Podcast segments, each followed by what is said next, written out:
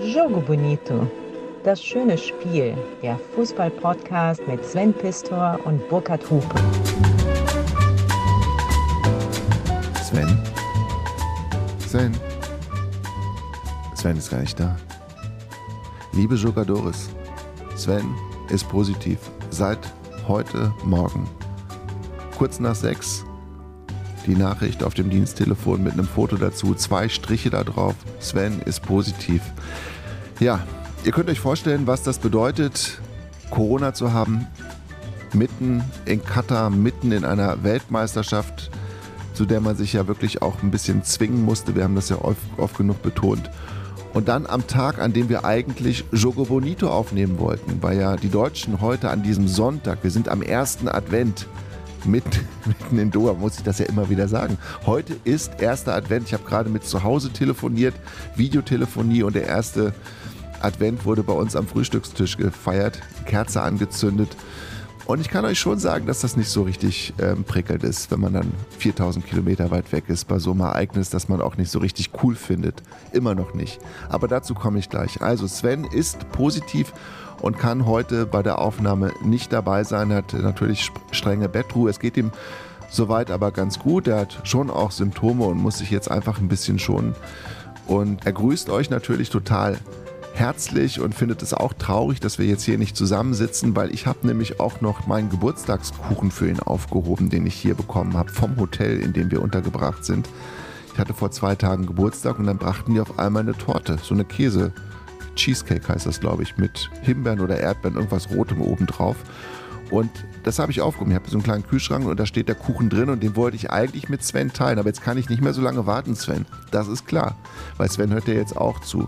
Und Sven, weil du jetzt auch zuhörst, will ich dir mal eins sagen.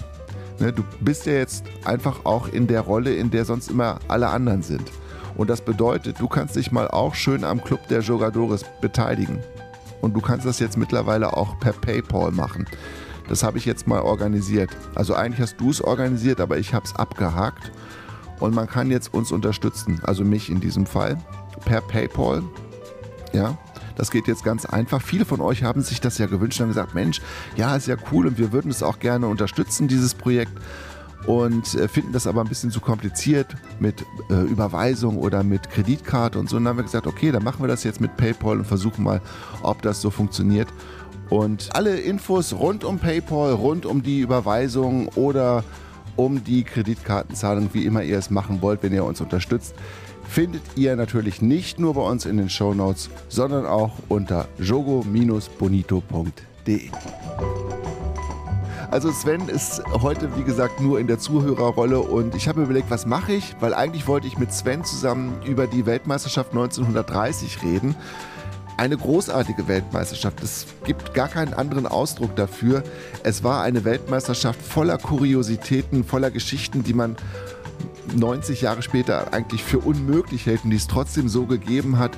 Und da steckte der Fußball wirklich noch so voller Leben, war überhaupt nicht durchinszeniert, war im Gegenteil weit davon entfernt.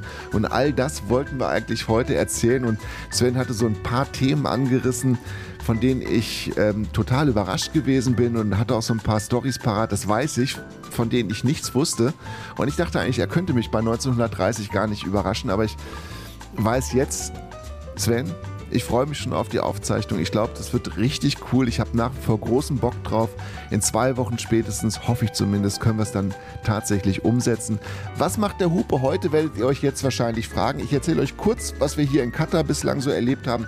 Und dann gibt es tatsächlich so eine Art Crashkurs in Sachen 1930, Weltmeisterschaft 1930, Lebensverhältnisse Anfang der 30er Jahre, weil ich tatsächlich vor über zwei Jahren mal eine Geschichte geschrieben habe, die heißt Das fremde Glück der frühen Jahre und die beschäftigt sich unter anderem mit der Weltmeisterschaft 1930, mit den Olympischen Winterspielen 1936. Das alles zusammengewoben und erzählt anhand zweier Charaktere, die bei der WM 1930 eine große Rolle gespielt haben.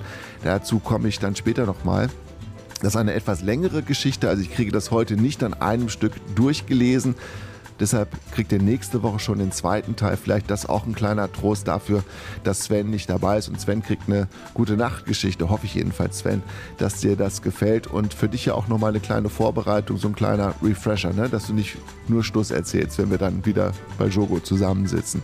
Also, Sven und ich sind seit knapp zwei Wochen hier in Doha. Eigentlich wollten wir gar nicht so viel über die Weltmeisterschaft in Katar erzählen, aber wir haben anhand vieler Mails schon den Eindruck gewonnen, dass ihr das wissen wollt, was wir hier machen, wie wir das erleben. Ich will das jetzt nicht zu ausschweifend machen. Es ist tatsächlich insgesamt noch ein bisschen ja, anstrengender, als ich das für möglich gehalten habe. Ich war ja vor gut drei Jahren schon mal hier bei der Leichtathletik-Weltmeisterschaft. Das äh, Land hat sich nicht zum Besseren verändert. Die Stadt Doha ist noch voller, noch verbauter geworden. Mittlerweile gibt es eine Metro, das ist schon ein großer Fortschritt. Man muss sagen, es gibt hier in Katar, das ist zumindest mein Eindruck nach knapp zwei Wochen, viele unterschiedliche Gesellschaftsschichten, die so ihr eigenes Ding machen. Es gibt die Kataris, etwa 350.000 sollen es sein, die leben ein Leben, das, glaube ich, sehr ähm, separiert ist, sehr abgeschlossen ist und von dem man nicht so viel mitkriegt wenn man zum Beispiel mit der U-Bahn fährt, mit dieser neuen Metro, die super funktioniert. Also alle zwei Minuten kommt hier eine, an der Metrostation eine Bahn angefahren, vollautomatisch und bringt dich von A nach B. Ganz sauber, ganz pünktlich und von der Deutschen Bahn maßgeblich mitgeplant. Also kann man sich auch gar nicht vorstellen, ist aber so also das ist, das ist äh, ganz cool, aber da sieht man beispielsweise auch eigentlich nie einen Katarer drin sondern eigentlich ja die die ähm, Residents aus Bangladesch, aus Pakistan, aus Indien sind viele da, viele aus Nordafrika. Und äh, die nutzen dann diese Verkehrsmittel, weil das einfach für viele Kataris dann immer noch ähm, ja eine Frage des Status ist, mit dem Wagen durch die Stadt zu fahren. Also Doha ist nach wie vor eine vollgestopfte Autostadt. Die Stadien, alles was die WM angeht, ist gut organisiert. Es funktioniert alles. Das habe ich ehrlich gesagt auch nicht anders erwartet. Es ist nicht so heiß, wie ich es befürchtet habe. Ist auch okay. Mein großes Problem hier in Katar ist, also eines von vielen, aber das größte Problem für mich ist hier zwischen Wunsch und Wirklichkeit zu unterscheiden, zwischen dem, was inszeniert ist und was echt ist, weil wir natürlich von einem ganz anderen fußballkulturellen Hintergrund aus Europa hier nach Katar gereist sind. Und es ist ganz schwer festzustellen, ob jemand, der beispielsweise ein Trikot von Deutschland anhat oder von Brasilien oder von Argentinien oder Marokko oder vom Iran, ob das wirklich auch richtige Fußballfans sind oder ob das eigentlich nur so eine Karnevalsbewegung ist. Ich meine das gar nicht abfällig oder so, aber es ist einfach, es ist ein anderes Fußballgefühl, das man hier auf den Straßen erlebt. Es ist so ein Gefühl von da ist nicht so viel dahinter. Das ist so, so ein vordergründiges Feiern. Das ist so mein persönlicher Eindruck, den ich auch im Stadion übrigens habe, wo es unglaublich unruhig ist, wo also ständig die Menschen zwischen den Sitzen hin und her sich bewegen, zwischen den Sitzreihen und wieder rausgehen und wieder reinkommen. Und äh, ihr habt das ja am Fernsehen auch mitbekommen, viele Stadien lernen sich ja auch frühzeitig, nicht nur wenn Katar mal wieder verliert, sondern auch bei anderen Spielen. Ich habe neulich ein völlig skurriles Erlebnis gehabt, da war ich unterwegs ähm, und war in der Nähe des, dieses Stadions, das äh, vornehmlich aus Containern besteht. Und an dem Abend spielte, ich glaube, äh, Portugal gegen Ghana und das Spiel lief also noch. Es war irgendwo in der zweiten Halbzeit und dann, ich ging also zur nahegelegenen Metrostation und auf einmal rannten also wirklich Stadionbesucher an mir vorbei mit einem Portugal-Schal um Hals, mit Portugal-Trikot und so weiter. Und die rannten also zur Metrostation. Ich habe gedacht, was ist denn los? Haben die fliegen die 03 hinten, hauen die vor ihre eigene Mannschaft ab, Mannschaft ab? Was ist da los? Und dann habe ich tatsächlich einen Fan gesehen, der sich im Spurt den Portugal-Schal in den Rucksack gesteckt hat und einen Brasilien-Schal rausgeholt hat. Und dann habe ich es begriffen. Die waren alle unterwegs, weil sie am selben Abend noch im Norden der Stadt Brasilien sehen wollten. Das erste Spiel von Brasilien. Und die mussten das andere Spiel früher verlassen, damit sie Brasilien gegen Brasilien rechtzeitig auf, der, auf dem Platz saßen, im Stadion waren. Und das finde ich einfach spooky. Und dann haben mir Kollegen erzählt, dass sie einen Mexikaner getroffen haben, der an einem Tag vier WM-Spiele äh, erlebt, kann man ja gar nicht sagen, abgehakt hat. Ja, also der ist von einem zum nächsten gehetzt, der wird kein Spiel bis zum Ende gesehen haben, weil dafür sind dann einfach die Wege doch zu lang, also gerade von der Metrostation zum Stadion, da ist man schon immer noch auch ein bisschen unterwegs. Das heißt, du musst immer früher vom Spiel weg, damit du das andere dann, den wenigstens den Anpfiff noch miterlebst. Und ehrlich gesagt, das finde ich echt so surreal und tut mir leid, da bin ich komplett raus. Und ich habe darüber auch im Radio erzählt und habe den Vergleich gebracht zu Frühstücksbuffets, beispielsweise in der Türkei oder keine Ahnung wo, wo du morgens irgendwie in den Frühstücksraum kommst und dann sind da diese, diese vierschrötigen Jungs mit ihren ähm, Ladies mit den gespritzten Gesichtern und die haben die Schaufeln dann irgendwie drei Teller voll. Und von diesen Tellern werden maximal, äh, da geht da 10 Prozent gehen da jeweils runter und der Rest bleibt auf dem Tisch stehen. Also das ist was für eine Verschwendung. Das finde ich wirklich, das finde ich furchtbar. Und das ist auch etwas, was mir hier in Katar total fehlt, was es bei Europameisterschaften, selbst bei der letzten, die ja schon auch echt schwierig war mit diesen ganzen unterschiedlichen Ländern, wo man hinreisen musste, dass man keine unterschiedlichen, dass man kein, dass man nicht das Gefühl hat, dass man ein Land erlebt mit unterschiedlichen Städten, mit unterschiedlichen Stadien, sondern dass das alles austauschbar hier ist, dass nichts irgendwie Wurzeln hat. Und das ist, finde ich, was ganz Elementares bei Fußball-Weltmeisterschaften. Wenn eine Weltmeisterschaft wurzellos ist, dann kann sie in mir natürlich auch keine Wurzeln schlagen. Und deshalb bin ich ehrlich gesagt froh, wenn die WM in drei Wochen vorbei ist. Ja, muss ich so sagen. Also ich weiß, es gibt, ich habe auch Mails beantwortet, wo mir vorgeworfen worden ist, dass ich mich gefälligst freuen sollte, weil die besten Fußballer der Welt hier in Katar zu sehen sind und weil der Fußball doch toll ist und so. Ja, das stimmt alles. Und ich sehe die auch gerne. Und es macht mir trotzdem nicht den Spaß und es bereitet mir nicht die Freude als Fußballfan, die ich bei Weltmeisterschaften gerne erleben möchte. Ja. So ist es hier. Ich habe es im Prinzip so erwartet, dass es mich jetzt so mit dieser Wucht trifft. Und ich glaube, ich spreche da auch für Sven. Oder Sven? Ja. Für Sven spreche ich da auch. Ja, das ist schon ernüchternd, muss man sagen. Also, so viel dazu.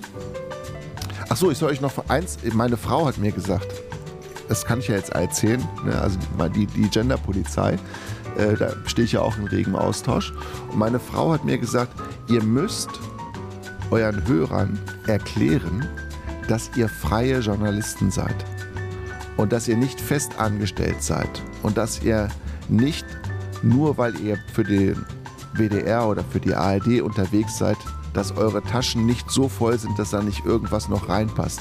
Dass ihr keine Reichtümer anhäuft, sondern dass Jogo Bonito für euch Teil eurer Arbeit ist und dass ihr euch für jede Jogo-Folge mindestens drei Arbeitstage, manchmal sogar vier, freischaufeln müsst, an denen ihr nichts anderes machen könnt. Das heißt, das, worüber wir hier reden, ist im Prinzip unser Job. Ja, es ist unser Hobby und es ist unser Job und das ist das Schöne, dass wir oft das gar nicht so genau wissen, was wir jetzt eigentlich gerade machen, ob das Hobby oder Job ist. Aber es soll eben auch dazu führen, dass wir davon äh, weiter gut leben können mit unseren Familien und deshalb also nochmal der Hinweis, ganz kurz an dieser Stelle, ja, wir machen jetzt PayPal und wir haben das mit der Überweisung und mit der Kreditkarte immer noch. Ihr findet das in den Show Notes. Da übrigens auch, falls ihr noch, ich bin jetzt fast schon wie Sven, oder? Ich bin jetzt auch der Vertriebler, wie Sven immer sagt. Ähm, da auch der Hinweis, falls ihr noch Geburtstagsgeschenke sucht oder Weihnachtsgeschenke vor allen Dingen natürlich für Menschen, die sich für Fußball interessieren oder vielleicht so latent interessieren. Sven hat ein wirklich tolles Buch geschrieben über den Fußballwesten, das nicht nur interessant ist für Menschen, die im Fußballwesten leben. Und ähm, dann gibt es noch mein kleines Buch über diese die verrücktesten Fußballgeschichten, die ich so gefunden habe in meiner äh, Karriere und in meinen Büchern. Die habe ich zusammengetragen, auch in einem Buch. Äh, die Hinweise zu diesen beiden Büchern findet ihr auch in den Shownotes. So, liebe Freunde, jetzt nach dieser ausufernden Vorrede. Ihr könnt natürlich selbstverständlich auch schreiben und uns schreiben, wie ihr die WM erlebt, äh, was ihr cool findet, was ihr bescheuert findet, dass ihr den Deutschen Fußballbund nicht mehr versteht und dass ihr von dieser Nationalmannschaft Abstand gewinnen wollt und dass ihr wollt, dass Oliver Bierhoff endlich aufhört. Das alles könnt ihr uns schreiben. Ihr könnt aber auch was ganz anderes schreiben. Ne? Über die WM 1990 habt ihr auch ganz wunderbare E-Mails geschrieben, die wir selbstverständlich in einer, in Anführungszeichen, normalen Folge abgebildet hätten. Apropos abgebildet, es sind so tolle Fotos dabei zum Teil. Also vielen Dank dafür. Ihr öffnet euer privates Fotoalbum für uns. Wir fühlen, fühlen uns total nicht geehrt oder geschmeichelt, sondern wirklich verstanden, dass ihr das mit uns teilen wollt. Wir finden es wirklich ganz, ganz großartig. Und werden ähm, über alles, was ihr uns geschrieben habt oder über fast alles oder über vieles, alles kann ich nicht versprechen, aber über vieles dann in Ruhe reden, wenn Sven wieder das Bett verlassen kann und nicht mehr ansteckend ist und wir uns hoffentlich dann in zwei Wochen hier zusammen wiederfinden. In einer Woche, wie gesagt, kriegt ihr den nächsten Teil meiner Geschichte, das fremde Glück der frühen Jahre. Und ähm, ja, dafür wünsche ich euch jetzt viel Spaß. Ich hoffe, den habt ihr. Schickt mir auch gerne Reaktionen dazu, wie euch das gefällt. Und ähm, nee, schickt mir keine Reaktion dazu, wie euch das gefällt. Ich halte es, oder ich halte es so, es gab früher mal, ich weiß nicht mehr, welche Fernsehserie das war, aber da wurde am Ende immer gesagt, wenn es Ihnen gefallen hat, dann erzählen Sie es weiter und wenn nicht, dann behalten Sie es für sich. Ja, ich glaube, in diesem Sinne kann ich das machen. Jetzt also viel Spaß mit der Geschichte Das fremde Glück der frühen Jahre.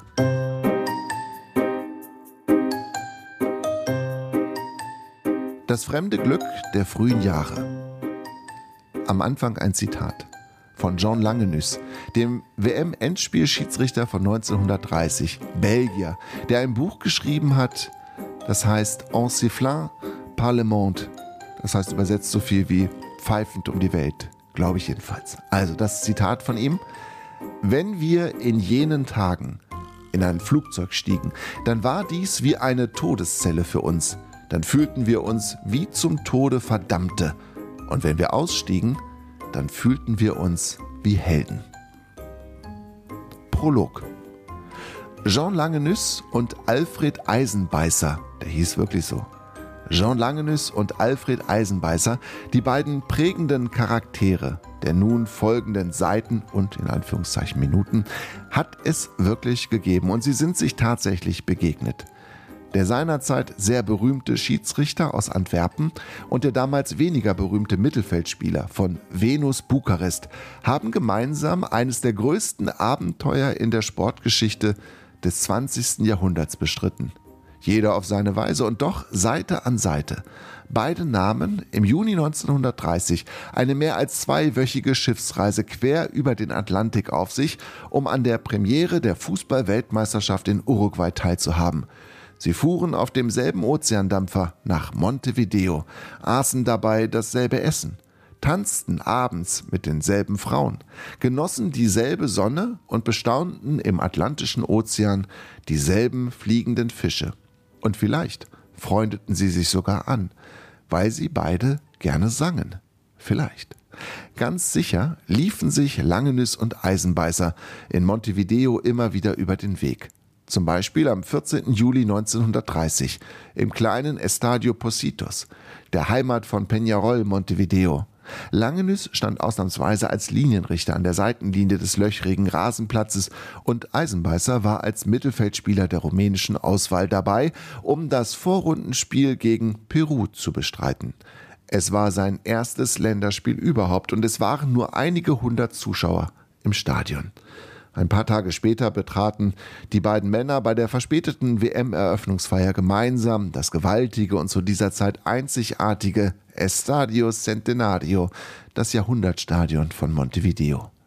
Während Rumänien bei dieser WM-Premiere am anderen Ende der Welt bereits nach der Vorrunde ausschied, erreichte Schiedsrichter Langenüs das Endspiel der ersten Weltmeisterschaft, die voller komischer Kostbarkeiten und absurder Anekdoten steckte. Vermutlich sind sich Langenüs und Eisenbeißer nach der gemeinsamen Rückreise nicht mehr begegnet. Diese Geschichte behauptet jedoch das Gegenteil. Ihr Wiedersehen in Garmisch-Partenkirchen vor der Kulisse der Olympischen Winterspiele von 1936 beruht auf konstruierten, aber trotzdem denkbaren Umständen. Denn Fakt ist, der Fußballer Alfred Eisenbeißer startete 1936 tatsächlich als rumänischer Eiskunstläufer bei Olympia, während Jean Langenüs als blendend vernetzter, mehrsprachiger und weithin anerkannter Schiedsrichter hin und wieder auch journalistisch für europäische Sportzeitungen arbeitete.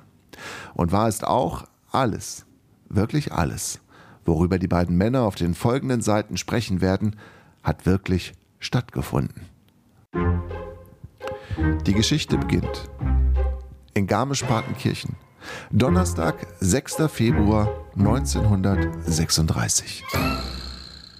Jean Langenüs fluchte leise vor sich hin und versuchte ungelenk, sich mit seinem schlachsigen, etwas zu groß geratenen Leib unter den tobenden Schneeflocken hindurchzuducken.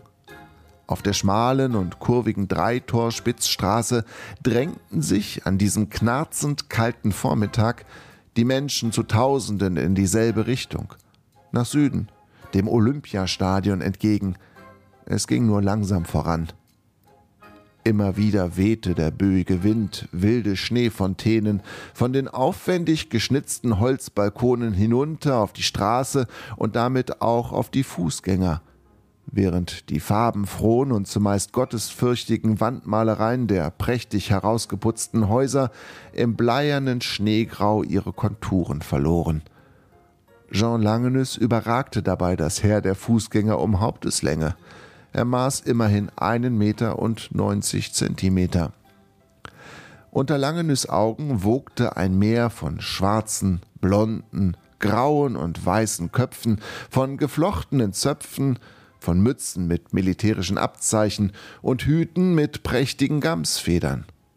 Tausendfach stieg körperwarmer Atem in die froststarrende Luft hinauf.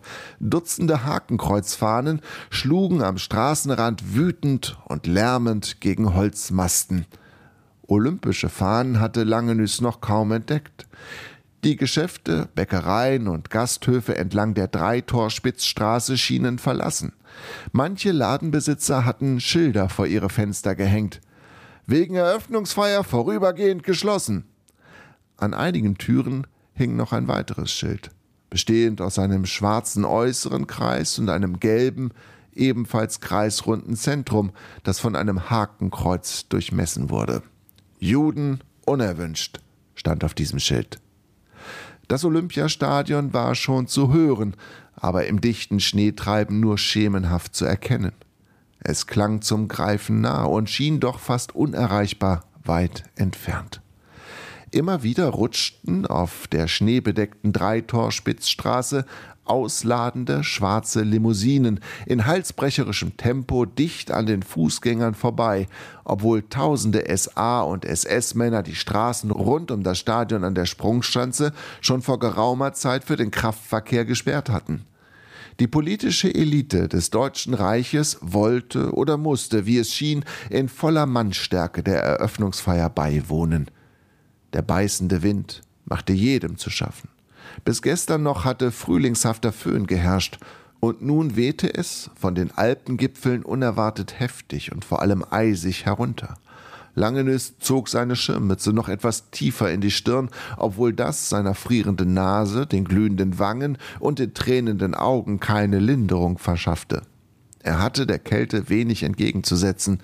Trotz seiner stattlichen Größe brachte er kaum mehr als 70 Kilogramm auf die Waage, und sein Wintermantel war für nasskalte Tage in Antwerpen gedacht, nicht aber für diese merkwürdige Expedition in den eisigen Süden Deutschlands. Mitunter tropften selbstbewusste Kadenzen bayerischer Blasmusik in seine verfrorenen Ohren. Im Olympiastadion unterhalb der mächtigen Sprungschanze am Gudiberg schien bereits ordentlich Stimmung zu herrschen. Vermutlich war Langenüs auch der Einzige, der mit zunehmend schlechter Laune unterwegs war. Denn der Winter war ja praktisch über Nacht zurückgekommen und hatte wahrscheinlich nur ihn komplett unvorbereitet getroffen. Pünktlich zum Beginn der Olympischen Winterspiele 1936 hatte sich Garmisch-Partenkirchen im Werdenfelser Land doch noch in eine Wintermärchenlandschaft verwandelt, die die meisten Menschen im Schatten der Zugspitze und auch im Rest des Reiches als Zeichen echter Vorsehung verstanden. Alles würde jetzt gut werden. Der Führer war eben nicht nur der Schirmherr der Spiele, sondern auch ein Geschenk des Himmels. Vielleicht sogar dessen Gesandter. So jedenfalls hatte Langenüs den Text auf der Titelseite des Völkischen Beobachter verstanden, und gleich würde Adolf Hitler persönlich mit dem Regierungszug in Garmisch-Partenkirchen am Bahnhof Keinzenbad eintreffen, um danach im neuen Olympiastadion am Gudiberg die Winterspiele zu eröffnen. Dann würde die Jugend der Welt zehn Tage lang erleben können, wie sich das neue Deutschland von seiner besten Seite präsentiert. Jean Langenes stapfte also missmutig durch diesen eisgrauen Vormittag, Was für ein Unfug. Ja, geradezu eine Zeitverschwendung und Zumutung hatte es doch bereits bedeutet, die stundenlange Zugfahrt von Antwerpen auf sich genommen zu haben. Und nun das. Wenn er eines seit der Fußballweltmeisterschaft in Uruguay zutiefst verabscheute, dann war es eine aufgeregte, ungezügelte Menschenmenge, aus deren Gedränge es kaum ein Entrinnen gab. So wie am Vorabend des WM-Finals vor fünfeinhalb Jahren zwischen Uruguay und Argentinien. Damals hatte er sich in einer tausendköpfigen Traube schießwütiger und siegesgewisser Fußballanhänger aus Argentinien verloren und war ihr erst im letzten Moment entronnen. Langenes lächelte schief, weil er ja wusste, woran es lag. Wer die Schuld trug an diesem eiskalten Dilemma. Seine Eitelkeit. Niemand sonst war dafür zur Verantwortung zu ziehen. Der Anruf von IOC-Präsident Graf Henri de Baillet-Latour spät am vorgestrigen Abend hatte ihn auf dem falschen Fuß erwischt. Das schon, aber er hatte ihm auch ungemein geschmeichelt. Jean, mein guter alter Freund, hier spricht Henri, Henri de Baillet-Latour hatte ihn der Graf jovial begrüßt und gleichermaßen überfallen. Zurzeit bin ich gerade in München, aber ich würde mich freuen, wenn ich Sie am 1. März auf meinem Anwesen in Brüssel als Gast meines 60. Geburtstages begrüßen dürfte. Monsieur le Président, was für eine Überraschung, hatte Langenüs stockend geantwortet. Zwar war er es längst gewohnt, dass man ihn in den gehobenen Kreisen der belgischen Gesellschaft als einen der besten Fußballschiedsrichter der Welt gerne wie eine prominente Trophäe präsentierte, aber der Präsident des Internationalen Olympischen Komitees hatte bislang eher zu seinen flüchtigen Bekannten gehört. Gut, fuhr Graf Henri fort, ich werte das als Zusage und freue mich über Ihr Erscheinen zu meinem Wiegenfeste. Und machen Sie sich bitte wegen eines Geschenks keine besonderen Umstände. Gewiss, sehr freundlich. Was für eine Ehre. Langenüs war noch immer vollkommen überrumpelt und rang nach den richtigen Worten, was ihn im selben Moment zutiefst verärgerte, denn er verabscheute jedes Zeichen offensichtlicher Schwäche. Es bedeutete für ihn einen Kontrollverlust, den er sich als Schiedsrichter abgewöhnt zu haben glaubte. Schön, mein Bester, nahm bei jener Tour das Gespräch wieder auf. Ich hätte da allerdings noch eine kleine, nicht unwichtige Bitte, die Sie mir hoffentlich nicht abschlagen werden. Die Erfüllung derselben wäre sozusagen ein immaterielles Präsent zu meinem Ehrentag. Langenüs wartete schweigend. Also, wie Sie ja wissen, beginnen übermorgen die Olympischen Winterspiele in Deutschland. Und wie, wie, Sie sich wahrscheinlich denken können, hat das IOC große Sorge, dass die olympische Idee durch unpassende politische Nebengeräusche nun ja vor aller Welt diskreditiert werden könnte. Verstehen Sie, worauf ich hinaus will? Na, ich glaube schon antwortete Langenüs, der sich endlich wieder gefangen hatte. Wenn Adolf Hitler die Winterspiele für politische oder sogar ideologische Zwecke nutzen sollte, dann wäre das Wasser auf die Mühlen der olympischen Boykottbewegung. Dann fänden die Sommerspiele in Berlin garantiert ohne die Amerikaner, die Franzosen oder die Engländer. So ist es fiel ihm bei jeder Tour ins Wort. Wissen Sie, Monsieur Langenüs, ich persönlich bin ein unpolitischer Mensch. Wenn die Deutschen glauben, dass Hitler ihr Mann ist, dann akzeptiere ich das. Vielleicht kann ich es sogar nachvollziehen. Und was die sogenannte Judenfrage angeht, ich halte es da mit meinem amerikanischen Olympiafreund Avery Brundage. Der hat das neue Deutschland vor ein paar Wochen gründlich inspiziert. Am Telefon erklärte mir Brundage zur Judenfrage nur, dass die Juden in Deutschland nicht mehr benachteiligt würden als woanders auf der Welt. Er gab sogar zu, dass die Juden in seinem Nachtclub in Chicago als Gäste auch unerwünscht seien. Man kann das selbstverständlich richtig oder falsch finden, aber fest steht, die Deutschen haben ihren Antisemitismus nun wirklich nicht exklusiv. Bayela Tour schickte diesem Satz ein bestätigendes Grunzen hinterher. Langenüs reagierte darauf nicht, obwohl der Graf dies offenkundig zu erwarten schien. Langenüs erinnerte sich stattdessen, dass erst vor wenigen Monaten die sogenannten Nürnberger Rassegesetze in Kraft getreten waren.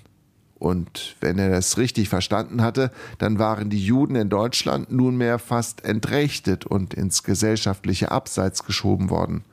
Aber vielleicht hatte er den tieferen Sinn und die Auswirkungen dieser Gesetze auch nicht richtig verstanden. IOC-Präsident Bayela Tour hielt das grüblerische Schweigen schließlich nicht mehr aus und brachte seine Ausführungen zum Ende. Als Präsident des IOC, als oberster Olympionike werde ich es jedenfalls nicht zulassen, dass der olympische Geist von wem auch immer in Verruf gebracht wird. Die olympische Familie steht über allen nationalen Interessen und Ideologien. Bei Tour machte schnaufend eine kurze Pause und Langenüs hörte auf der anderen Seite der Leitung, dass der IOC-Präsident einige Eiswürfel in einem Glas kreisen ließ, ehe er einen tiefen Schluck nahm. Haben Sie von dem Mord an Wilhelm Gustloff gehört? fragte Bajela Tour schließlich unvermittelt nach einem kurzen Moment des Schweigens. Schlimme Sache, außerordentlich kompliziert dazu. Warum?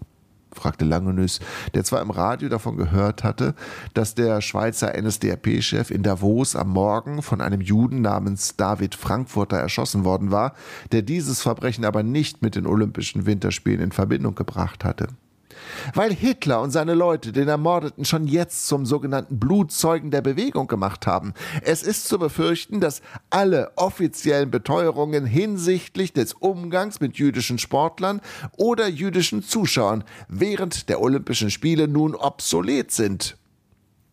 Langenüs hatte noch immer keine Ahnung, worauf dieses Gespräch hinauslaufen würde. Er fühlte sich gleichzeitig zutiefst erschöpft.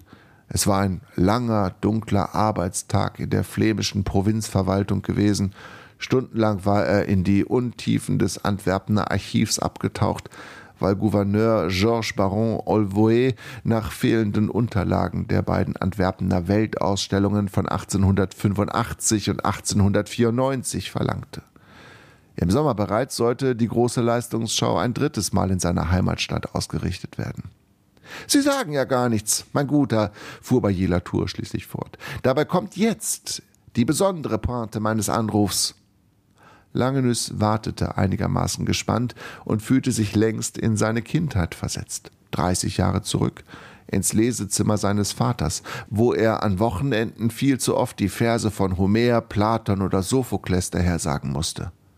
Sie fahren morgen früh mit dem ersten Zug nach München und von dort nach Garmisch-Partenkirchen. Erster Klasse, versteht sich. Mein Sekretär befindet sich mit dem Fahrschein bereits auf dem Weg raus zu Ihrem Haus nach Berchem. Er müsste gleich bei Ihnen eintreffen. Na, was sagen Sie? Jetzt hatte es Langenüs wirklich die Sprache verschlagen. Er räusperte sich, um etwas Zeit zu gewinnen, und versuchte dabei endlich einen klaren Gedanken zu finden. Aber begann er stockend nach einer Antwort zu suchen. Aber, aber was soll ich dort? Was wäre meine Aufgabe? Und was ist mit meiner Arbeit für den Gouverneur? Sie wissen doch, die Weltausstellung im Sommer. Eigentlich sind die leitenden Beamten der Provinzverwaltung angehalten. Ach, papalapap, fuhr ihm Bayela Tour erneut in die Parade. Das ist alles längst geregelt. Baron Olvoe und ich gehören seit unseren gemeinsamen Studientagen zu den Lovania Löwen, einer katholischen Studentenverbindung, die übrigens recht gute Kontakte nach Deutschland unterhält, wie Sie vielleicht wissen. Naja, sei es drum, der Baron hat sich jedenfalls bereit erklärt, Sie für zwei Wochen freizustellen, bei vollem Entgelt, versteht sich.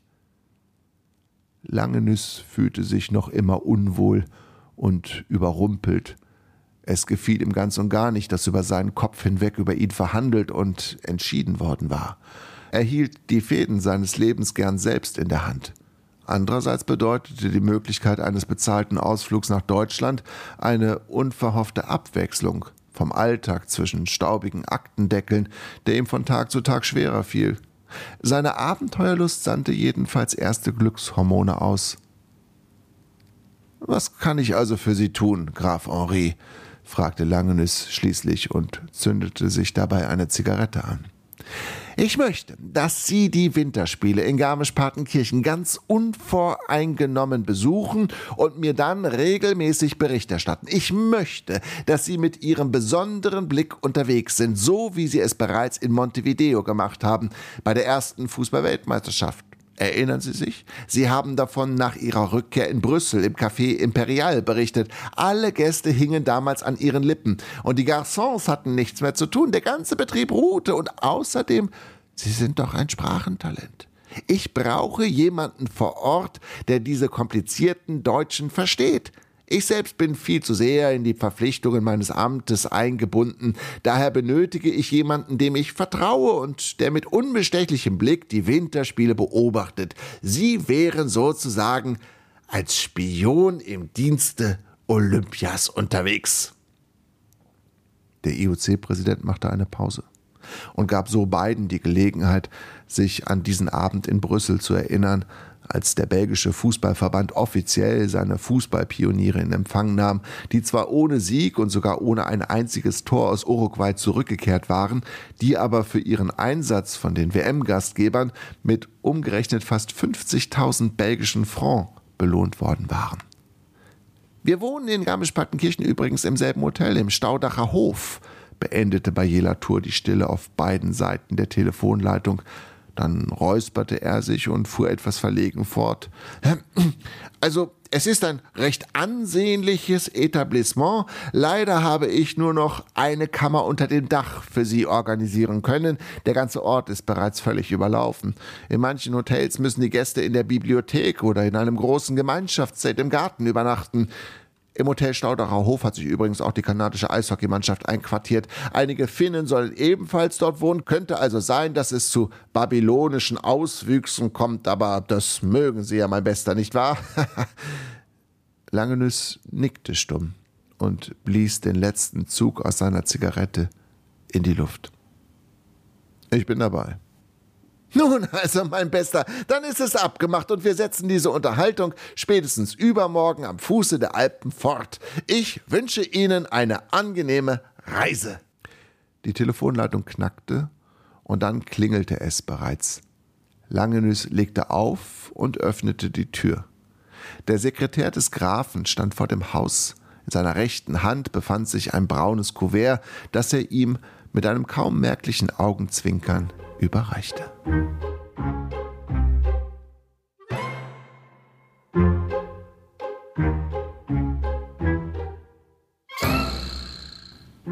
Es waren nur noch 40 oder 50 Meter bis zum Stadion. Das Gedränge wurde größer und hektischer. Als plötzlich ein Fanfarenstoß über den Köpfen von sicherlich mehr als 50.000 Menschen ertönte, Fast zeitgleich öffnete sich die Zuschauermenge und bildete einen tobenden, drängenden Spalier für eine Gruppe Fußgänger, die von der nahen Bahnstation am Keinzenbad heranschritt. Frenetische Heilrufe verstärkten sich zu einem hysterischen Tosen der 50.000. Jean Langenus stellte sich auf seine Zehen und erkannte schemenhaft Hitler, Graf Bayer-Latour und Organisationschef Karl Ritter von Halt, dahinter Goebbels, Hess und einige andere nationalsozialistische Parteigrößen, deren Namen er jedoch nicht erinnerte. Adolf Hitler grüßte die Menge einige Male mit einer beiläufigen Armbewegung zurück.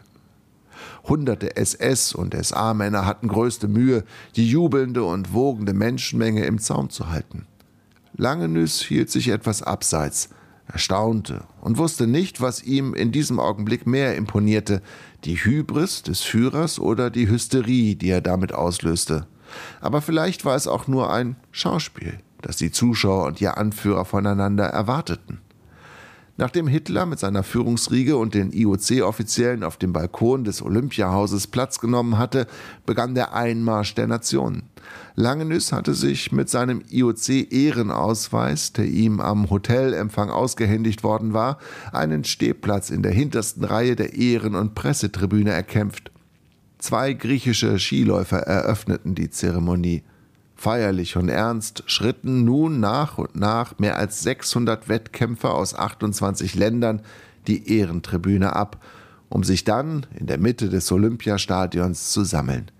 Die Österreicher in roten Pullovern mit weißen Mützen und Handschuhen, die Norweger in einem strahlenden Blau, mit Ausnahme ihres Eiskunstlaufstars, der zweifachen Olympiasiegerin Sonja Heni, die ein blütenweißes Kostüm und darüber einen knielangen weißen, pelzbesetzten Wintermantel trug. Dann erhob sich Hitler um die Spiele offiziell zu eröffnen. Doch wer nun auf eine der berühmten, rauschhaften Ansprachen des Führers erwartet hatte, der wurde enttäuscht. Adolf Hitler sagte nur das Nötigste. Ich erkläre die vierten Olympischen Winterspiele 1936 in Garmisch-Partenkirchen für eröffnet. Salutschüsse halten vom Gudiberg zurück. In den tiefen Schnee neben der kleinen Sprunglaufschanze hatten die Gebirgsjäger gleich vier Geschütze in Stellung gebracht. Willi Bogner, ein deutscher Kombinierer mit wettergegerbtem Gesicht und fester Stimme, schwor den olympischen Eid, ehe die olympische Fahne unterhalb des mächtigen Schanzentisches in die Höhe gezogen wurde. Wir schwören, bei den Olympischen Spielen ehrenhafte Kämpfer zu sein und die Regeln der Spiele zu achten. Wir nehmen teil in ritterlichem Geiste zur Ehre unserer Länder und zum Ruhme des Sports. Jean Langenus folgte der Zeremonie mit mäßigem Interesse. Bei den Olympischen Sommerspielen 1928 in Amsterdam war er noch mit klopfendem Herzen als einer der Teilnehmer ins Olympiastadion einmarschiert. Er blätterte also eher flüchtig durch das offizielle Programmheft und erfuhr so ganz nebenbei, dass dieser Bogner offenkundig auch ein ganz guter Geschäftsmann war, denn er führte gemeinsam mit seiner Frau ein Bekleidungsunternehmen, das unter anderem die deutsche Olympiamannschaft ausgestattet hatte. Plötzlich wurde Langenüssier aus seinen flüchtigen Gedanken gerissen, denn die Ehrentribüne leerte sich bereits zu den Klängen der olympischen Fanfare, die dem Vernehmen nach von Richard Strauss, dem berühmtesten Bewohner der Stadt Garmisch-Partenkirchen, komponiert worden war. Langenüs beobachtete die aufkommende Hektik. Adolf Hitler schien es eilig zu haben, das Olympiastadion wieder zu verlassen. Flankiert von uniformierten Mitgliedern des Führerbegleitkommandos verschwand der Führer und Schirmherr der Winterspiele beinahe lautlos durch die Kulissen des Olympiastadions.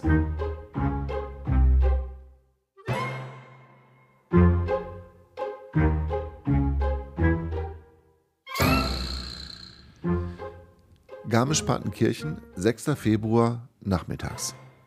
Jean Langenüs hatte sich erschöpft in einen der großen englischen Ledersessel im Kaminzimmer seines Hotels fallen lassen. Der eisige Wind fegte den Schnee nun fast waagerecht gegen das Panoramafenster, das vom Fußboden bis zur stuckverzierten Decke des Zimmers reichte. Nun, wie es scheint, haben die Deutschen einen ersten echten Olympiasturm entfesselt, dröhnte hinter ihm plötzlich eine Stimme in jenem Französisch, wie es in Brüssel gesprochen wird, mit rollendem R und breitgezogenen Konsonanten. Langenüs legte den Kopf schief und drehte sich zur Seite. Henri Graf Bayer-Latour stand offenkundig bestens gelaunt hinter ihm und nestelte an der Innentasche seines grauen Jacketts mit dem großen IOC-Emblem. Langenüs erhob sich und schüttelte seinem belgischen Landsmann förmlich die Hand. Bayer Latour schob einen freien Sessel heran und ließ sich schwer seufzend hineinfallen. Nun, Langenüs, begann der IOC-Präsident ohne große Vorrede und zündete sich dabei eine Zigarre an. Wie hat Ihnen die Zeremonie denn gefallen? Auch Langenüs hatte zu rauchen begonnen und ließ sich Zeit für eine Antwort. Nun, wenn Sie mich so unvermittelt fragen, ich war überrascht über die Schlichtheit, mit der weiter kam er nicht, denn Bayela Tour hatte seinen Arm ergriffen und war ihm ins Wort gefallen. Nicht wahr? Wer hätte das gedacht? Ohne Fackeln und Getöse und trotzdem so feierlich. Und bedenken Sie, 50.000 Menschen. Allein bei der Eröffnungsfeier in Lake Placid vor vier Jahren, da waren es am Ende aller Wettkampftage kaum mehr. Jean Langenus nickte, konnte sich aber einen Seitenhieb nicht verkneifen. Ähm, ich hatte nur keine Ahnung, dass das Horst Wessel-Lied jetzt auch zum offiziellen olympischen Kanon gezählt werden muss. Augenblicklich verfinsterte sich die Miene des früh ergrauten IOC-Präsidenten. Das war nicht vereinbart, das müssen Sie mir glauben. Aber was hätte ich tun sollen? Bei jeder Tour hob entschuldigend die Hände, aber es schien Langenüs nicht mehr als eine einstudierte Geste zu sein, so wie er sie von unzähligen Unschuldslämmern auf den Fußballplätzen dieser Welt schon viel zu oft gesehen und durchschaut hatte. Bei jener Tour schien die Zweifel seines belgischen Landsmannes jedoch nicht wahrzunehmen. Ihn trieb ein anderer Gedanke um. Ich hoffe nur, dass unsere amerikanischen Freunde dies nicht als Affront begriffen haben, fügte der Graf also hinzu, um sich gleich danach selbst zu beschwichtigen. Aber wahrscheinlich kennen Sie das Lied gar nicht und den Text werden Sie ohnehin nicht verstanden haben. Dann schwiegen die beiden Männer und schienen den Eindrücken des Vormittages nachzuhängen. Haben Sie außerdem noch etwas Erwähnenswertes beobachtet? beendete Bayela Tour schließlich das Schweigen. In der Stadt, meine ich. Langenüs sah seinen Landsmann an und nickte. In einigen Geschäften der Stadt hängen Schilder, die Juden ausdrücklich vor dem Betreten warnen. Das fand ich befremdlich. Außerdem habe ich nahe des Bahnhofs noch einen Zeitungskasten mit der aktuellen Ausgabe vom Parteiblatt der Stürmer gesehen. Die Schlagzeile auf dem Titel widmete sich ausführlich und sehr reißerisch der Ermordung von diesem Gustloff in der Schweiz. Bajela Tour nickte schweigend, hatte seine blendende Laune jedoch offensichtlich eingebüßt. Außerdem habe ich festgestellt, setzte Langenüss wieder an, dass gerade die ausländischen Gäste mehr als indigniert darauf reagierten, von tausenden Uniformträgern recht rüde an den Straßenrand gedrängt zu werden, wann immer eine Fahrzeugkolonne der politischen Elite sich ihren Weg durch die Menschenmenge bahnte. Dann schwiegen die beiden Belgier erneut und rauchten gedankenschwer zu Ende. Als sie sich erhoben, um das Kaminzimmer zu verlassen, hielt Langenüs den IOC-Präsidenten kurz am Arm zurück. Was werden Sie jetzt unternehmen? fragte er flüsternd und blickte sich dabei unsicher um. Nun, antwortete Bajela Tour genauso leise, ich werde Hitler aufsuchen und ihm noch einmal mit größtmöglichem Nachdruck erklären, dass Garmisch-Partenkirchen bis zum Ende der Winterspiele die Hauptstadt der olympischen Bewegung ist. Sollten die judenfeindlichen Schilder nicht sofort entfernt werden, so wie es vereinbart war, dann riskiert er nicht nur das Gelingen der Winterspiele, sondern auch eine Absage der Sommerspiele in Berlin.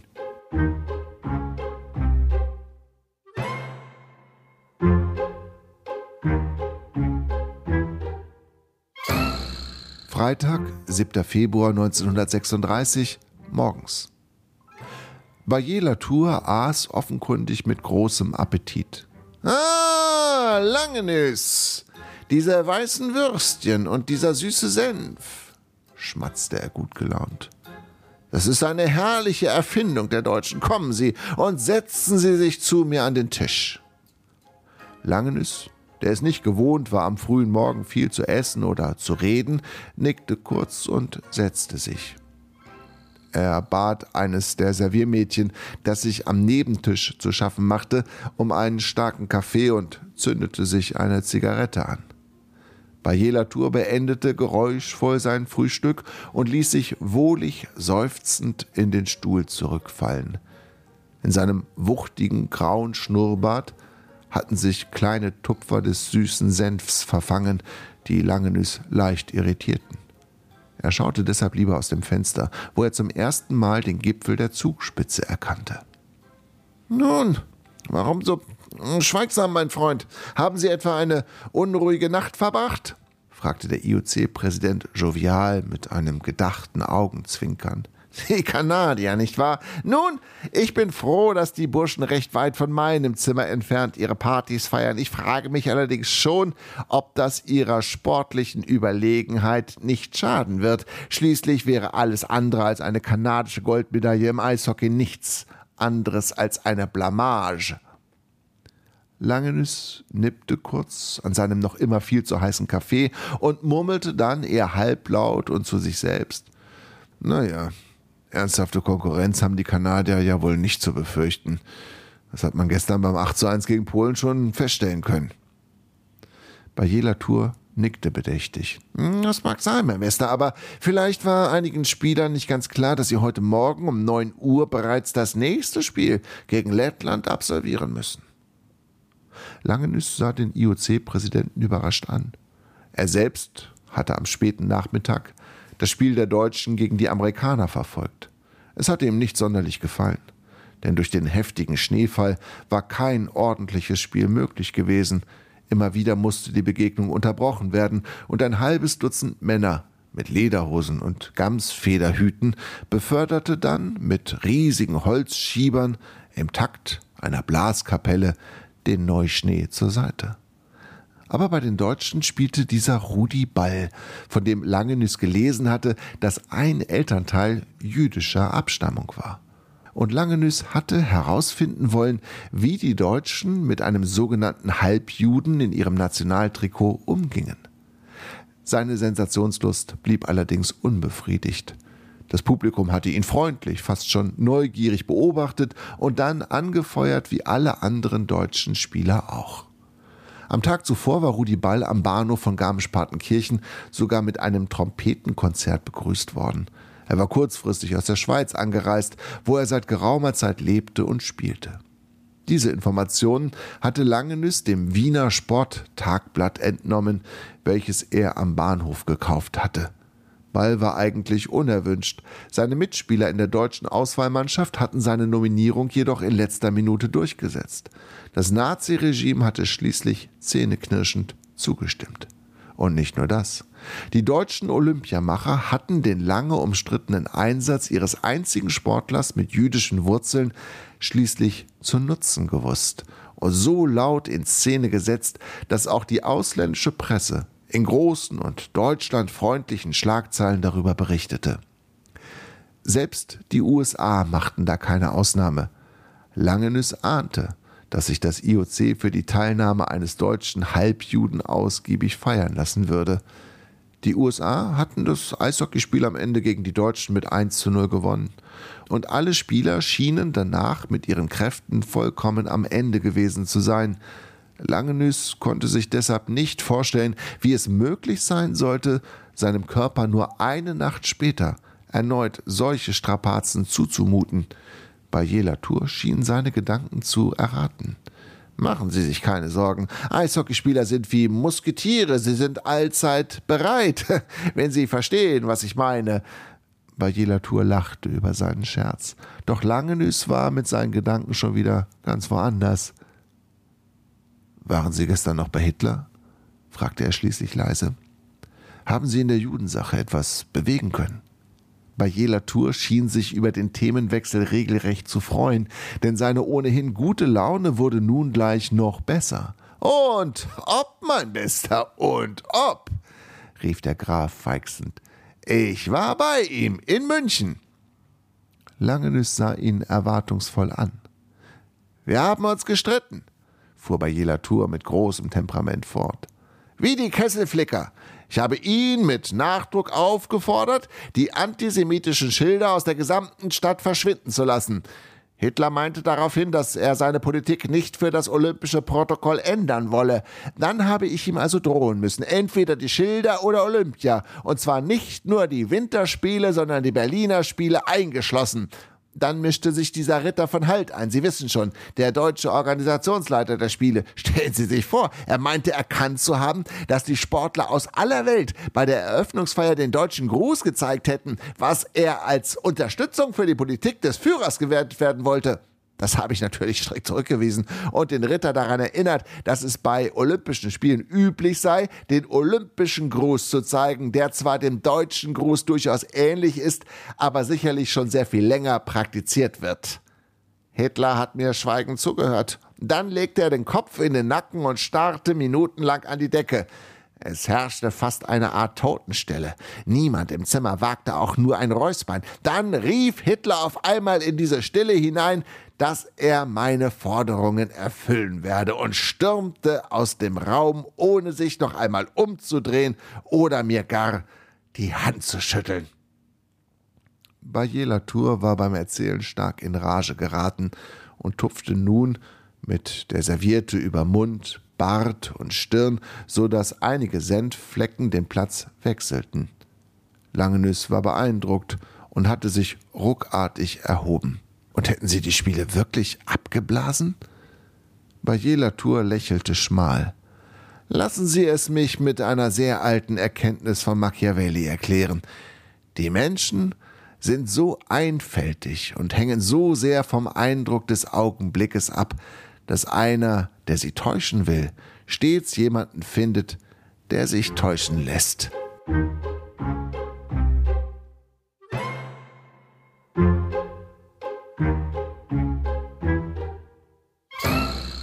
Freitag, 7. Februar 1936, abends. Kunst als Stadion Garmisch-Partenkirchen. Langenüss hatte mit großer Mühe noch einen freien Platz ergattert – die Besucherränge im neuen Kunsteisstadion waren bis auf den letzten Platz besetzt. Selbst die Presse- und Athletentribüne wies kaum noch Lücken auf. Das Spiel zwischen Deutschland und Italien hatte noch nicht begonnen und doch wehte bereits eine fast greifbare Feierlichkeit über den 10.000 Köpfen. Es ging das Gerücht um, der Führer und der Duce würden dem Spiel gemeinsam beiwohnen. Jean Langenus später also angestrengt über die Reihen der Ehrentribüne, wo er gleich Reichskommissar Hermann Göring ausmachte, aber der beleibte Mann war ja auch kaum zu übersehen. Von Hitler und Mussolini fehlte dagegen jede Spur. Langenüs ließ sich in seinen Sitz zurückfallen. Dabei glitt sein Blick flüchtig über den vorderen Sitznachbarn hinweg. Langenüs stutzte. Irgendwo hatte er den Mann schon einmal gesehen. Er war etwa 20 Jahre jünger als er selbst, also ungefähr Ende 20, besaß eine deutlich kleinere, dafür jedoch muskulöse Statur, hatte sein volles schwarzes Haar nass nach hinten gekämmt und verfolgte mit klarem Blick die letzten Vorbereitungen auf das Eishockeyspiel. Jean Langenüs musterte den unbekannten Bekannten, kramte in seinen Erinnerungen in den ungezählten Fußballspielen, die er fast überall auf der Welt geleitet hatte. Es gab eine Verbindung zu diesem Mann, das stand fest, aber selbstverständlich konnte er ihn nicht einfach danach fragen. Neben dem unbekannten Bekannten saß eine kaum jüngere, gedrungene Blondine, deren gewelltes Haar von einem etwas zu auffälligen, glitzernden Haarreif gebändigt wurde. Auf dem Eis hatte die musikalische Abordnung der örtlichen Gebirgsjäger Aufstellung genommen. Erneut erhoben sich die Zuschauer, sofern sie über einen Sitzplatz verfügten. Der königliche Marsch der Italiener erklang, und Jean Langenus wartete gespannt, ob direkt danach auch die Giovinezza gespielt werden würde. So war es bei der Fußball-WM 34 in Italien noch üblich gewesen. Zuerst die offizielle italienische Hymne und danach das Kampflied der Faschisten. Dabei vergaß Langenüs einen Augenblick lang, dass er das Rätsel direkt vor seiner Nase noch immer nicht gelöst hatte. Die letzten Takte des königlichen Marsches waren verklungen, kurz darauf ertönte scheppernd der Auftakt des Deutschlandliedes. Langenüs spürte, dass er sich einer gewissen inneren Erhabenheit nicht entziehen konnte. Der Gesang aus zehntausend Kehlen, die kalte, klare Luft, die Nachtschwärze, die über dem Spielfeld vom gleißenden Kunstlicht durchschnitten wurde, die Fackeln, die an den oberen Rändern der Besucherränge wild im Wind loderten, Sämtliche Sinne waren gewillt, diese Stimmung aufzusaugen, und Langenüs musste sich eingestehen, dass er sich zum ersten Mal in diesen olympischen Tagen tatsächlich geborgen fühlte. Dann erinnerte er sich plötzlich an die Frage, die ihn eben noch so sehr beschäftigt hatte. Wer war dieser Mann vor ihm und welche Verbindung gab es? Langenüs beugte sich leicht zur Seite und studierte das kantige Profil des Unbekannten, der gerade die letzten Zeilen der deutschen Hymne anstimmte. Und da endlich fiel es ihm ein. Er hatte diesen Mann schon einmal singen sehen, vor fast sechs Jahren, auf dem Ozean, auf dem Weg in das größte Abenteuer seines Lebens. Aufgeregt beugte sich Langenüs nach vorn und starkte dem Mann mit seinen langen Fingern hart in die Schultern, dieser fuhr erschrocken herum und starrte Langenüs überrascht und verärgert an. Doch dieser war aufgesprungen und rief laut und mit leichtem französischen Akzent sogar auf Deutsch Und ich dachte, sie wären tot.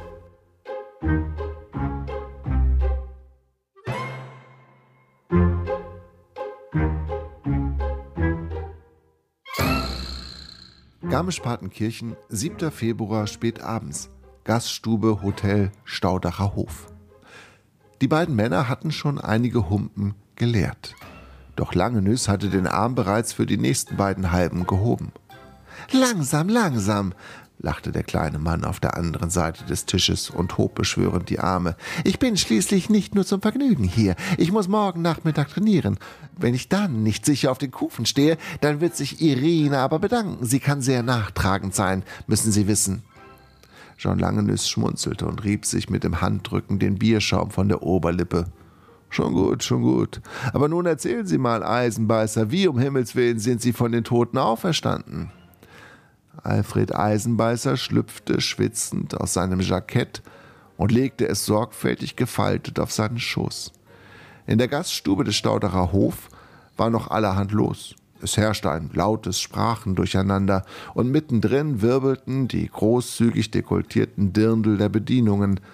Eisenbeißer und Langenüss hatten sich nach ihrem unerwarteten Wiedersehen im Eisstadion gleich für denselben Abend verabredet. Eisenbeißer hatte die Schankstube seines Hotels vorgeschlagen und nachdem die Eishockeyauswahl des Deutschen Reiches die Italiener mit 3 zu 0 besiegt hatte, waren die beiden Männer eilig aufgebrochen und hatten während ihres 40-minütigen Marsches über die schneebedeckten Straßen ununterbrochen aufeinander eingeredet.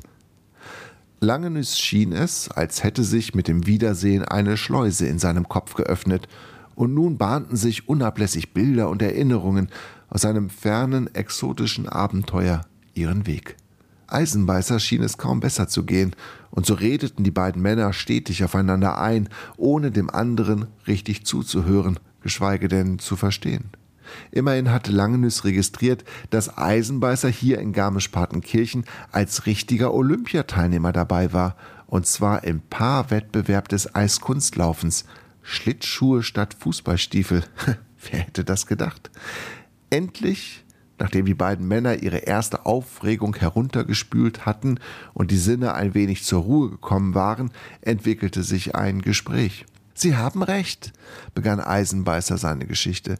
Ich hatte auf unserem Schiff, wir befanden uns auf der Höhe von Gibraltar, schon vor einem eilends herbeigerufenen Priester die letzte Beichte abgelegt und die letzte Ölung erhalten. Schwere Lungenentzündung, beidseitig, Vermutlich war der Virus ein Abschiedsgeschenk aus Uruguay, wenn Sie mich verstehen. Eisenbeißer zwinkerte und Langenüs nickte kurz, während er die nächste Zigarette anzündete. Hm. Ja, ich erinnere mich. Die Stimmung an Bord der Giulio, ich glaube doch so hieß der Ozeandampfer, naja, war jedenfalls unter uns Fußballern kurz vor der Rückkehr in die Heimat sehr gedrückt. Kein Vergleich zur Hinreise. Es hatte sich unter den Mannschaften, unter den Funktionären und auch unter uns Schiedsrichtern schnell herumgesprochen, dass einer von uns im Sterben lag. Jean Langenüs studierte seinen Gegenüber aufmerksam, gerade so, als müsste er sich versichern, dass er keinem Irrtum aufsaß. Eisenbeißer lächelte kaum merklich. Ja, jedenfalls schien es wirklich mit mir zu Ende zu gehen, setzte Eisenbeißer seine Geschichte fort. Ich lag bald eine Woche im Bett, ohne mich rühren zu können. Dem Priester soll ich gebeichtet haben, dass ich den größten Fehler meines Lebens beging, als ich den Peruaner Lavey davonlaufen ließ und dieser das einzige WM-Tor für sein Land erzielen konnte.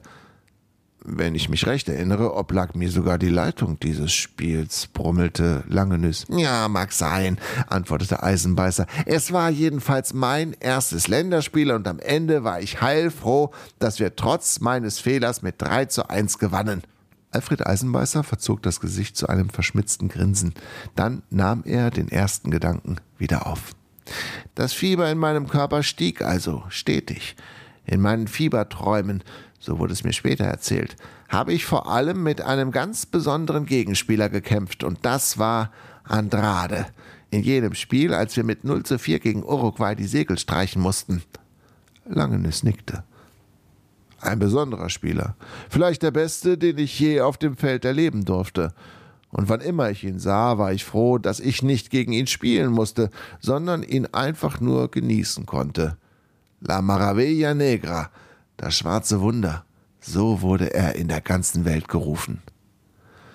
Langenüss nahm nun ebenfalls einen tiefen Schluck aus seinem Glas und sah Eisenbeißer dann erwartungsvoll an. Wie aber ging es dann weiter mit Ihnen? Hm, ich kann mich kaum erinnern. Vieles weiß ich nur aus den Erzählungen meiner Mitspieler. Ich bekam kaum Luft und hustete mitunter Blut. In Genua wurde ich deshalb von Bord geholt und in ein italienisches Lungenspital gebracht. Dort blieb ich einige Wochen oder Monate, ich weiß es nicht. Die Zeit hatte sich für mich längst aufgelöst. Meine Mannschaftskameraden waren natürlich längst zu Hause angekommen und wurden am Bahnhof in Bukarest von ihren Familien empfangen. Sie verstreuten sich schnell in alle Himmelsrichtungen und niemand dachte daran, meine Mutter zu verständigen. Wahrscheinlich lag es daran, dass sie in Ostgalizien lebte, in der Bukowina, also ziemlich weit weg jedenfalls von Bukarest. Bei dem Gedanken an seine Mutter geriet Eisenbeißer ins Stocken und nahm einen tiefen Schluck aus dem Glas. Äh, jedenfalls kam in Tschernowitz, meiner Heimatstadt, alsbald das Gerücht auf, ein rumänischer Spieler sei an den Folgen der Fußball-Weltmeisterschaft auf der Rückreise in Italien verstorben. Und da meine Mutter nun schon seit Wochen vergeblich auf ein Lebenszeichen von mir gewartet hatte, ging sie eines Tages zum Rathaus, um mich für tot erklären zu lassen. Beim Pfarrer von Tschernowitz setzte sie durch, dass ich am Westflügel der prächtigen Kreuzerhöhungsbasilika beigesetzt würde, obwohl mein Körper offiziell noch als verschollen galt. Gleichzeitig lud sie die Freunde der Familie zu einer Totenfeier in ihrem Hause ein. Langenüss hatte ebenso staunend wie schweigend zugehört ein Fußballer war verloren gegangen und niemand hatte sich ernsthaft um seinen Verbleib gekümmert? Dass es so etwas im 20. Jahrhundert noch geben konnte? Haben denn die Mannschaftsführung oder der rumänische Fußballverband nicht versucht, sich um sie zu kümmern? Eisenbeißer schüttelte mit dem Kopf. Niemand fühlte sich verantwortlich.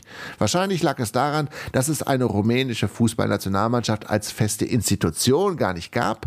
Wissen Sie, König Karol II. hatte sich ja noch persönlich dafür eingesetzt, dass wir für die Dauer der Weltmeisterschaft an unseren Arbeitsplätzen fehlen durften und nicht rausgeschmissen wurden. Seine königliche Hoheit hatte uns sogar persönlich für die Weltmeisterschaft ausgewählt. Und als alles vorbei war, da war es eben vorbei. Eisenbeißer erzählte von seinem Abenteuer im Angesicht des Todes mit einer Beiläufigkeit, dass es Langenüs fröstelte. Warum sprechen Sie eigentlich so gut Deutsch? wollte der Belgier nach einer Weile wissen. Ja, das ist einfach, erwiderte Eisenbeißer. Ostgalizien, meine Heimat fühlte sich schon immer den Habsburgern und damit Österreich-Ungarn verbunden. Bei uns zu Hause wurde auch immer Deutsch gesprochen. Als unsere Heimat dann nach dem großen Krieg den Rumänen zugeschlagen wurde, war dies zwar bedauerlich, aber es bedeutete auch das kleinere Übel.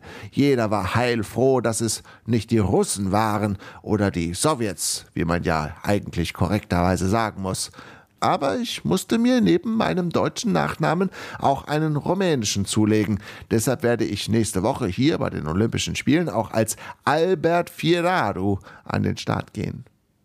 John Langenüs nickte verständig. In abgeschwächter Art und Weise war auch seine Heimat Belgien ein geografisches und polyglottes Durcheinander. Flandern und Wallonien, Flamen und Wallonen, Französisch, Flämisch oder an der Grenze zum gefürchteten Nachbarn auch Deutsch – Einig waren sich die Belgier nur darin, dass sie sich nicht einigen wollten. Aber nun erzählen Sie mir doch um Himmels willen, wie Ihre Mutter dann erfahren hat, dass Sie unsere schöne Erde doch noch nicht verlassen mussten, fragte Langenüs schließlich.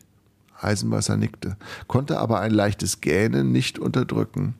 Nun, ich wurde wunderbarerweise wieder gesund, durfte das Spital in Italien verlassen, setzte mich in einen Zug, fuhr drei Tage und Nächte lang dritter Klasse zurück in meine Heimat.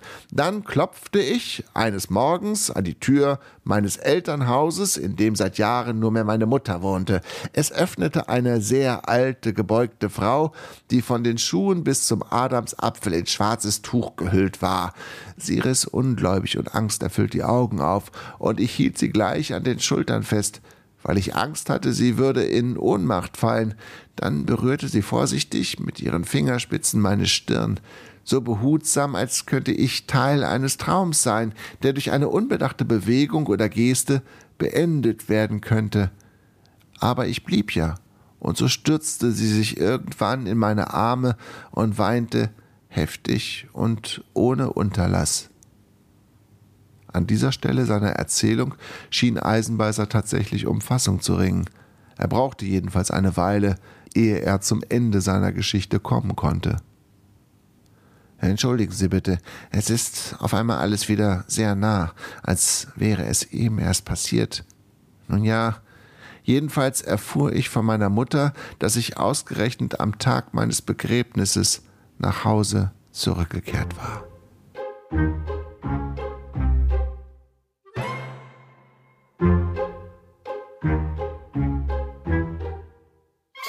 Garmisch-Partenkirchen, Freitag, 7. Februar, nachts. Jean Langenüs lag hellwach auf seinem Feldbett. Seine Füße baumelten frei in der Luft. Die Federn der Matratze drückten sich unnachgiebig in sein Kreuz. Und die kanadischen Eishockeyspieler eine Etage tiefer feierten ausgelassen den nächsten ungefährdeten Sieg. An Schlaf war also nicht zu denken. Und denken musste er sowieso die ganze Zeit, aber an etwas anderes. An die Weltmeisterschaft in Uruguay, deren Bilder, Gerüche und Geräusche jetzt unablässig durch seinen Kopf rauschten – als hätte das Wiedersehen mit Alfred Eisenbeißer eine verzauberte und verschlossene Dose geöffnet, die randvoll mit einer sprudelnden Lauge aus Erinnerungen gefüllt war, aus der nun sentimentale Seifenblasen stiegen. Langenüs erkannte Andrade, den wunderbar filigranen Spielmacher der Uruguayer, von dem es hieß, er habe seinen Ruhm nicht verkraftet und sei mittlerweile halb erblindet, dem Alkohol verfallen. Hector Castro erschien, der einarmige Stürmer, dem das letzte Tor im Finale gelungen war, das Estadio Centenario mit seinen gewaltigen Ausmaßen und seinem schlanken Turm, der wie ein Zeigefinger in den Himmel über Montevideo hineinreichte, die elektrische, die über die Avenida des 18. Juli ruckelte, der halbmondartige Strand von Positos, wo sich sein Hotel befand, die Fahrt über den Atlantik auf der prächtigen Conte Verde, es nahm kein Ende. Seufzend richtete sich Langenüs auf, entzündete die kleine Petroleumlampe auf dem Nachttisch und wühlte in seinem Tweedjackett nach einem Notizblock und einem Stift. Dann setzte er sich auf sein Bett, mit dem Rücken an die Wand gelehnt und begann zu schreiben. Im Juni 1930, Atlantischer Ozean. Das Meer war glatt, fast faltenlos. Am Bug spritzte schäumend das Fahrwasser empor und bildete weiße Fäden, die sich an beiden Seiten der Conte Verde entlang zogen. Am Heck vereinigten sich diese losen, wilden Fäden und ergaben ein wunderbar spiegelndes Meeresmosaik. Ich hätte dieses Spektakel stundenlang verfolgen können, immer mit derselben Geduld, derselben Demut, begleitet vom tiefen Brummen der Schiffsmotoren, während sich der dichte braune Rauch aus den beiden großen Schloten der Conte Verde wie ein Schleier über den Atlantik legte. Die letzten Umrisse Europas verschwanden in der einsetzenden Dämmerung. Unermesslich spannte sich der Himmel über meinem Kopf, und die Sonne schickte gleichzeitig ein millionenfaches Goldglitzern auf die Meeresspitzen zurück. So, liebe Leute, das war's für heute. Nächste Woche dann der zweite Teil meiner Geschichte. Denkt dran, alle Infos auch rund um PayPal findet ihr bei jogo-bonito.de und wenn ihr uns eine Mail schreiben wollt, dann freuen wir uns nach wie vor diebisch darüber und äh, zwar jetzt muss ich sehen, dass ich das hinkriege ohne Sven an info at jogo-bonito.de. Nicht schlecht, Sven, oder? Dir gute Besserung und euch bis bald.